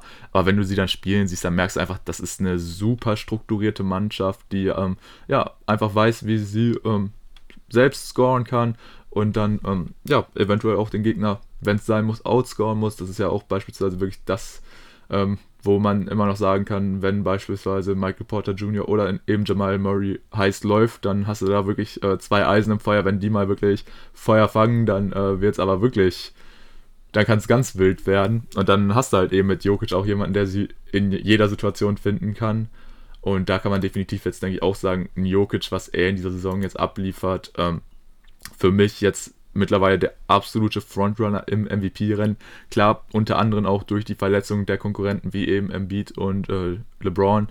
Aber mittlerweile, finde ich, kannst du da wirklich eigentlich nur noch äh, mit Janis gegenhalten und der wird das Ding wahrscheinlich nicht gewinnen, einfach aus Narrativgründen. Und äh, wenn du dann siehst, dass ein Jokic, der averaged in dieser Saison im Schnitt 26 Punkte, 10 Rebounds und 8 Assists, also ist da fast auf Triple-Double-Kurs, was einfach absolut spektakulär ist. Da kann man echt nur sagen, also Jokic spielt eine gewaltige Season. Und ja, jetzt wo sie auch so auf dieser Winning Streak sind, ähm, sind die Chancen auf jeden Fall auch sehr gut, dass sie ähm, ja eventuell auch noch weiter vorpreschen können. Sind jetzt im Moment auf der 4 im Westen, haben jetzt noch vor sich die Clippers, die zwei Siege weg sind, die Suns, die drei Siege weg sind. Okay, die Jazz sind mittlerweile schon sechs Siege weg, also bis nach ganz vorne wird es definitiv, denke ich mal, nicht mehr reichen. Aber tatsächlich würde ich es jetzt aktuell auch noch so als möglich ein, an, ansehen, dass die Nuggets eventuell sogar bis auf die 2 vorpreschen und dann musst du Jokic das Ding wirklich geben. Dann hat er auch noch den Rekord, wo man ja jetzt im Moment so sagt, ja, man muss schon irgendwie unter den besten zwei sein. Wären Janis beispielsweise im Moment auch nicht. Aber das wäre ja so ein bisschen noch das Argument, wo manche sagen, ja, deswegen kann man Jokic das Ding vielleicht eher nicht geben. Aber für mich äh, Nikola Jokic im Moment der absolute Frontrunner im MVP-Rennen und ich sehe da auch im Moment gar keine Möglichkeit, äh, dass er das Ding nicht gewinnt. Ich denke, das siehst du nicht anders, oder?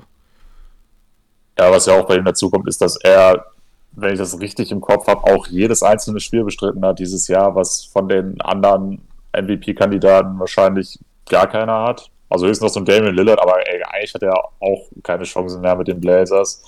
Und ja, um nochmal so ein bisschen auf die Tabelle einzugehen, du hast gesagt, man ist zwei Sieger hinter den Clippers, ja, ähm, man hat aber genauso viele Niederlagen wie die, also man hat einfach nur zwei Spiele weniger. Und da die Nuggets eben auch mit den einfachsten Restschedule überhaupt haben, bin ich mir auch sehr sicher, dass man an den Clippers auf jeden Fall noch vorbeiziehen sollte. Und ich sehe es jetzt auch nicht als unwahrscheinlich an, dass man auch noch ähm, an den Suns vorbeigeht. Die Jazz, klar, äh, die haben erst 13 Niederlagen da weiß ich jetzt nicht, wie schwer deren Restschedule ist. Aber wenn du siehst, die Nuggets haben jetzt schon acht Spiele in Folge gewonnen, spielen heute Abend gegen die Celtics, wo ich jetzt auch mal einen Sieg einplanen würde. Aber müsste man eigentlich, wenn Jason Tatum nicht äh, mal wieder sich denkt, ah, heute mal Career High könnte man ja machen, also eine Aussage um, kann aber ganz schnell mies backfeiern. Ich sehe uns schon in der nächsten Aufnahme und dann haben wahrscheinlich die Celtics die Nuggets komplett abgeschossen. Tatum 60 ja, plus und hast du nicht gesehen. Aber die Nuggets haben wahrscheinlich bis dahin fünf Spiele in Folge verloren. Ja, ja. Man, man kennt es ja bei uns. Ähm, ja, also Jokic mittlerweile auch in der von der NBA geführten MVP-Ladder auf Platz 1 schon seit längerer Zeit jetzt. Und wie gesagt, ich sehe jetzt auch nicht das Problem mit dem Rekord, denn da wird man, ja, das würde ich schon heute unterschreiben, dass man mindestens Dritter am Ende der Saison sein wird, vielleicht sogar Zweiter und dann, dann muss es ihn natürlich geben, denn wie gesagt, die, die Stats passen. Er war die komplette Saison über präsent, ähm, was jetzt auf keinen anderen MVP-Kandidaten mehr zutrifft. Denn selbst Janis hat jetzt auch schon ein paar Spiele ausgesetzt. Und ja, der, der Narrativ spricht mittlerweile auch für Jokic. Einfach diese Entwicklung, die die Nuggets durchgemacht haben. Ähm, ja, für mich mittlerweile auch der, der Frontrunner. Wenn wir das auch vor ein paar Folgen noch anders gesehen haben, aber mittlerweile denke ich, ähm, ist es sehr schwer, gegen Nikola Jokic zu argumentieren. Nee, das kannst du mittlerweile wirklich kaum noch machen. Klar, ein Embiid ist jetzt wieder zurück, aber hat, denke ich, einfach mittlerweile zu viele Spiele verpasst. Und wenn Jokic wirklich einfach dieses, dieses Tempo durchzieht und da wirklich bis zum Ende wirklich jedes einzelne Spiel macht und weiterhin auf solchen krassen Zahlen ähm, bleibt und die Nuggets dann sogar noch äh, weiter fortpreschen, dann kannst du ihnen das Ding einfach nicht geben. Also da müssten wirklich, also ich wüsste gar nicht, was die anderen Jungs dann da noch machen sollten. Aber ja, du hast es auch angesprochen, ähm, für dich die Nuggets das Team, was in den Playoffs potenziell am ehesten fitte Lakers schlagen kann? Würde ich auch mitgehen, tatsächlich. Also die Nuggets hat man ja auch ähm, im letzten Jahr schon gesehen, dass das einfach ein Team ist, ähm, das kann mal eben die auch ganz großen Favoriten rausschmeißen. Grüße gehen raus an die Clippers und Andy. ähm,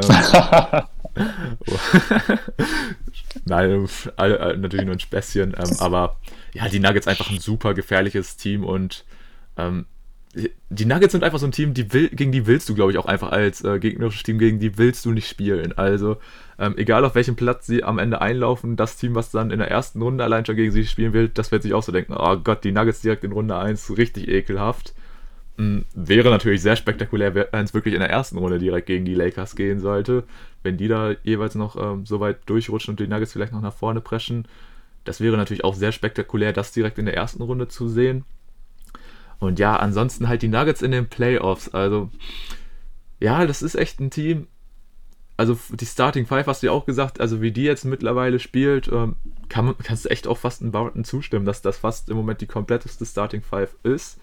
Du hast auch angesprochen mit Paul Millsap, hast du einen sehr erfahrenen Mann, der äh, die Second Unit anführen kann.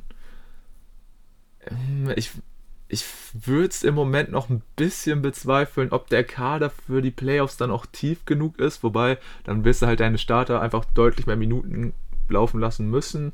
Und trotzdem hast du mit so Leuten wie Facundo Campazzo auch einen sehr interessanten Spieler von der Bank oder eben Paul Millsap, Javier McGee. Oh, gut, ob Monte Morris jetzt unbedingt so viele Minuten sehen wird, weiß ich nicht. Aber Jamaica Green hast du ja auch noch. Doch, ja, doch, wenn man dann auch mit einberechnet, dass die Starter dann doch noch ein paar mehr Minuten in den Playoffs spielen werden. Boah, ist, also ich, ich tue mich gerade richtig schwer, gegen die Nuggets überhaupt zu argumentieren. Von daher, ja, also in einem Matchup gegen die Lakers, das wäre natürlich auch sehr interessant, wenn es natürlich echt schon in Runde 1 passiert. Das wäre ein bisschen schade, weil eigentlich Nuggets gegen Lakers könnte ich mir auch sehr gerne nochmal in den Conference Finals angucken. Und wenn dann natürlich auch beide fit und in Bestbesetzung sind, dann wird es natürlich auf jeden Fall spannend. Ähm, wenn wirklich beide Teams fit sind, würde ich trotzdem die Lakers noch ein bisschen vorne sehen. Vor allem, weil ich bei den Nuggets ja trotzdem niemanden sehe, der beispielsweise wirklich guten AD verteidigen kann, wenn AD dann auch fit ist. Aber ja, im Großen und Ganzen kann man, denke ich, mit der Aussage mitgehen und ich sehe die Nuggets auch auf jeden Fall als das Team. Ähm, also wenn jetzt das die Nuggets ähm, gehen in die Conference Finals und könnten da auch die Lakers schlagen und ja, repräsentieren dann den Westen in den NBA Finals, würde ich sagen, ja, klar, hätte man vielleicht auch vor der Saison nicht unbedingt mitgerechnet. Ähm, ich schon. Ja, du natürlich, Tim, du wusstest es vorher. Aber nee, ähm, also überraschen würde es mich jetzt ehrlich gesagt nicht. Also es ist echt, äh, ja, einfach ein Team, was ja schon mittlerweile auch gut eingespielt ist, beziehungsweise im Kern, der jetzt schon ein bisschen länger da ist und sich einspielen konnte und was sich jetzt immer nach und nach ein bisschen verstärken konnte. Und wenn sich das dann jetzt auch nochmal ein bisschen besser einspielt, beziehungsweise auch etabliert, dann äh, ja, sind die Nuggets wirklich ein absolut gefährliches Team und ja, wirklich für jeden anderen Gegner sehr, sehr unangenehm zu spielen.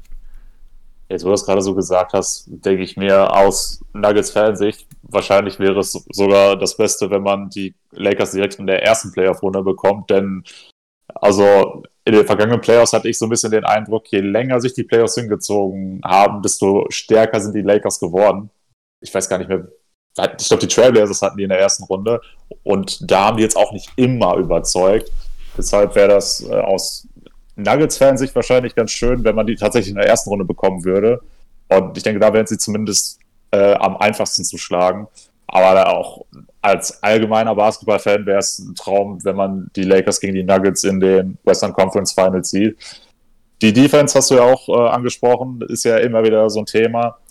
Wo, aber ich habe mir das gerade auch nochmal so ein bisschen vor Augen geführt. Theoretisch könntest du auch ähm, ein Lineup aufstellen, was sich hauptsächlich auf die Defense orientiert und dann hättest du zum Beispiel im Backcourt einen Campazzo mit, weiß ich nicht, Murray, Barton, Morris im Endeffekt egal und stellst nur dazu noch äh, Gordon, Green und Millsap, dann hast du auch ein Team, äh, da möchtest du als Offense auch nicht unbedingt äh, auf der anderen Seite stehen.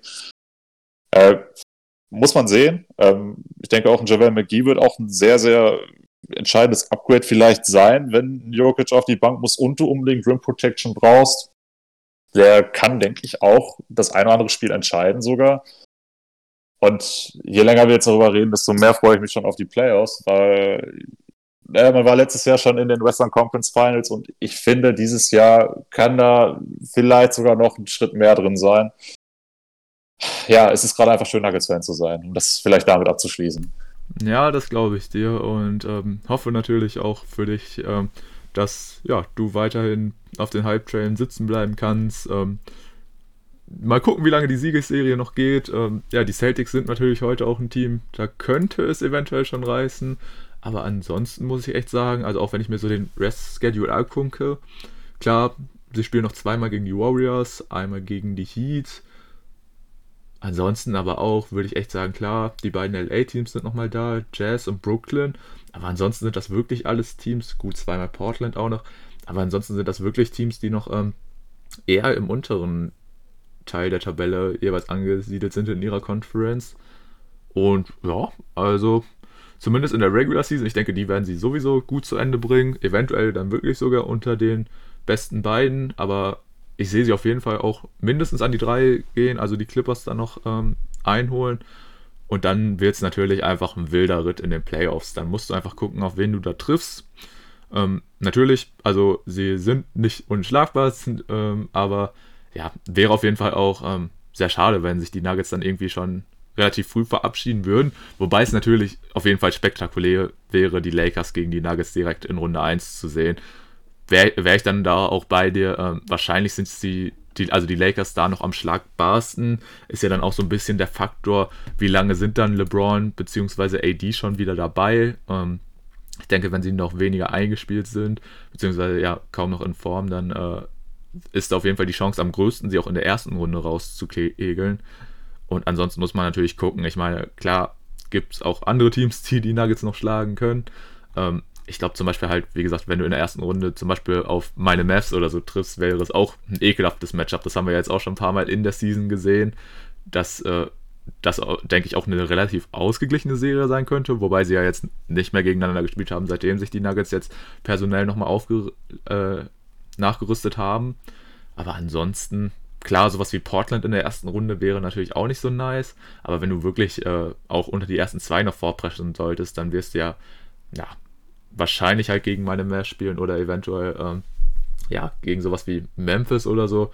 Da muss man mal gucken, auf wen sie das treffen. Ähm, klar, aber nach wie vor der Westen einfach sehr stacked und egal auf wen du da triffst, im Endeffekt musst du eigentlich eh alle schlagen können, um ja, den ganz großen Wurf zu landen und dann musst du einfach mal gucken. Aber ja, die Nuggets auch in den Finals äh, würde ich auf jeden Fall sehr interessant finden und dann eigentlich egal gegen welchen Vertreter aus äh, dem Osten wäre auf jeden Fall eine geile Serie. Wie gesagt, die Nuggets, sehr vielversprechendes Team auch.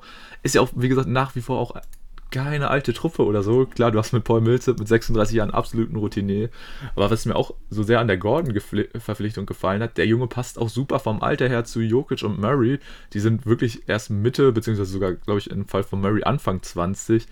Und da kann dann auch, selbst wenn es in dieser Saison äh, nicht groß, nicht so weit gehen sollte, dann hast du für die Jahre trotzdem immer noch ein sehr gutes Konstrukt und diese, ja, ich sag mal, kann man sie als Big Three der Nuggets bezeichnen, um die du dann für die Zukunft auch weiter aufbauen kannst. Wahrscheinlich Aaron Gore ein bisschen zu klein noch für die Big Three, aber äh, ja, auf jeden Fall als Grundkern, um die du aufbauen kannst, äh, finde ich, wie gesagt, die Nuggets haben da eine sehr gute Planung hingelegt, ein sehr rundes Roster auch, um das du ja, weiter bauen kannst, was du immer weiter ergänzen kannst und dann ja, sind die Nuggets auf jeden Fall für die kommenden Jahre definitiv auch immer im erweiterten, wenn nicht sogar im engeren Contenderkreis.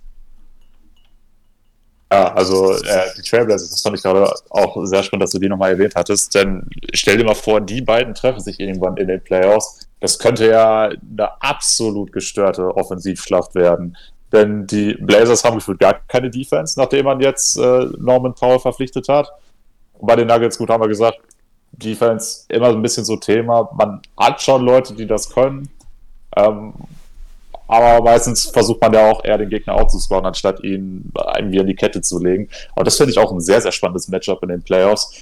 Und ja, was man jetzt ja auch nochmal sagen muss, die Nuggets sind ja eines von relativ wenigen Franchises, die noch nie in den NBA Finals gestanden haben. Das wäre natürlich sehr schön, wenn das dieses Jahr endlich mal klappen würde. Da man auch einfach ein Team hat, was man, was ja nicht nur erfolgreich ist, sondern was man sich auch einfach super gut angucken kann.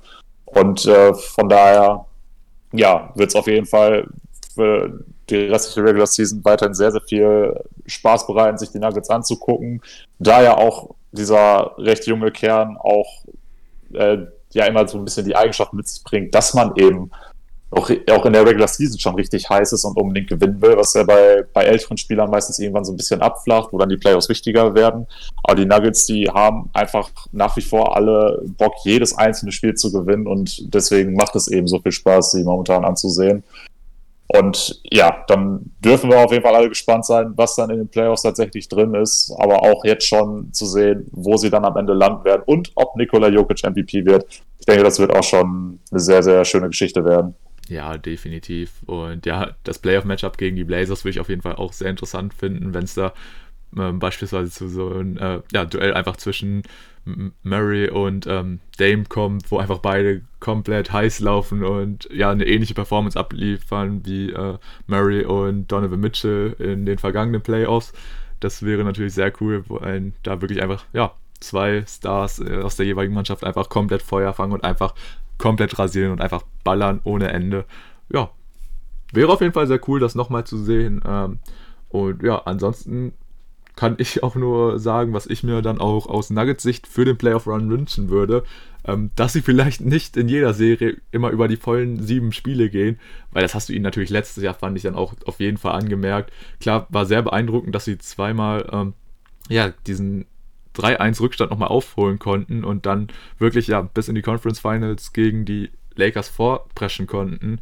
Aber ich fand, da hast du ihnen dann auch zum Beispiel angemerkt, dass ging ihn auf jeden Fall sehr an die Substanzen und da hat ihn meiner Meinung nach einfach auch so ein bisschen dann noch die Power gegen die Lakers gefehlt. Klar, ich denke, die Lakers hätten so oder so wahrscheinlich die Serie gewonnen, aber wie gesagt, äh, wenn du natürlich auch in jedem, in jeder Serie in den Playoffs immer so wirklich auf die volle Distanz geht, dann gehen dir irgendwann die Körner aus und ja, wäre auf jeden Fall ganz gut, wenn äh, die Nuggets es nicht immer so spannend machen. Wäre, glaube ich, auch für dein Fanherz ein bisschen angenehmer, ne? Ja, natürlich, denn jeder weiß ja auch von uns beiden bin ich ja der alte Mann und deswegen wollte ich mein Herz ja auch ein bisschen schonen. Aber trotzdem habe ich es hab komplett gefühlt letztes Jahr in den Playoffs. Ähm, ja, und als die Nuggets dann noch 3-2-1 hinten lagen gegen die Lakers, habe ich gedacht, so, jetzt habt ihr die genau da, wo ihr wollt, aber hat ja dann leider nicht mehr geklappt. Oh, Nuggets gegen Heat wären natürlich auch echt geile Finals letztes Jahr gewesen. Oh ja, auf jeden Fall. Naja, vielleicht ja dieses Jahr. nee, schauen wir mal. Äh, Top-Favoriten sind es nicht, aber wenn es wirklich äh, ja, dann im Endeffekt dazu kommt, ich würde mich freuen. Habe ich dann auch nochmal wirklich so ein Team aus dem Osten, mit dem ich sehr sympathisiere, gegen natürlich dein Favorite-Franchise überhaupt. Wäre auch, äh, ja, hier in dieser Konstellation für uns beide natürlich sehr interessant, aber schauen wir einfach mal, würde ich sagen, ne? Ja, würde ich auch sagen. Also klar, die Top-Favoriten sind im Westen nach wie vor die Lakers und im Osten die Nets, aber Nuggets gegen Heat äh, würde ich direkt kaufen. Ja, Keine Frage. Shut up and take my money. Aber gut, Tim, ähm, dann würde ich sagen, wäre es von meiner Seite eigentlich jetzt schon alles gesagt. Oder hast du noch irgendwas, was du ansprechen möchtest? Hm, nee, aktuell passiert ja nicht das allermeiste Relevante. Von daher können wir meinetwegen auch heute die Folge dann mal etwas kürzer halten und äh, auch schon zum Ende kommen. Ja, also erst an alle Zuhörer, die jetzt noch dran sind, die werden sich wahrscheinlich so auch denken, wenn sie äh, dann den Podcast in ihren Feed sehen, so, was? Keine zwei Stunden, was ist denn mit den Jungs los? Aber ähm, muss ich auch nochmal sagen, an alle neuen Hörer, die jetzt beispielsweise von den Airboy-Jungs oder so rübergekommen sind, also zwei Stunden sind bei uns eigentlich echt nicht die Regel. Also das ist in den letzten beiden Episoden irgendwie komplett eskaliert. Ähm, aber normalerweise wollen wir den Podcast schon so zwischen ja, 60 bis 90 Minuten erhalten, weil zwei Stunden sind dann doch schon ein bisschen heavy. Ich meine, klar, wenn wir einfach so in diesen Redefluss kommen, dann kann das auch gut und gerne mal ein bisschen eskalieren und ich denke, das äh, damit habt ihr dann auch kein Problem, aber zwei Stunden sind echt schon ein bisschen sehr knackig. Von daher, ja, heute mal nur gut eine Stunde 15. Aber ja, wie Tim auch schon gesagt hat, so krass viel passiert im Moment auch nicht. Aber bis zur nächsten Woche wird es bestimmt wieder genug Anlässe geben, dass wir hier unseren wöchentlichen NBA-Plausch ja, austragen. Und dann würde ich sagen, verabschiede ich mich auch schon für diese Episode. Ich bedanke mich natürlich bei euch fürs Zuhören und würde sagen, ja, guckt auf jeden Fall auch nochmal auf unseren Social Media Kanälen vorbei. Auf Twitter und Instagram findet ihr uns unter auf ein Pod. Schaut da auch gerne vorbei. Ähm, da könnt ihr auch gerne immer euch mit uns austauschen, wenn ihr da in unsere DMs slidet oder ja, unter unseren Beiträgen kommentiert. Da sind wir auch immer gerne für einen Austausch zu haben. Und ja, ansonsten, wie gesagt, bedanke ich mich mal wieder fürs Zuhören bei euch. Und ja, würde sagen, ich bin raus. Bis zur nächsten Woche. Letzten Wo Worte sind bei Tim und ciao. Ja, da kann ich mich meinem Vorredner eigentlich nur komplett anschließen. Vielen Dank auch von meiner Seite fürs Zuhören. Genießt Basketball, hört nächste Woche wieder rein. Und dann würde ich sagen, bis dann, ade, tschüss.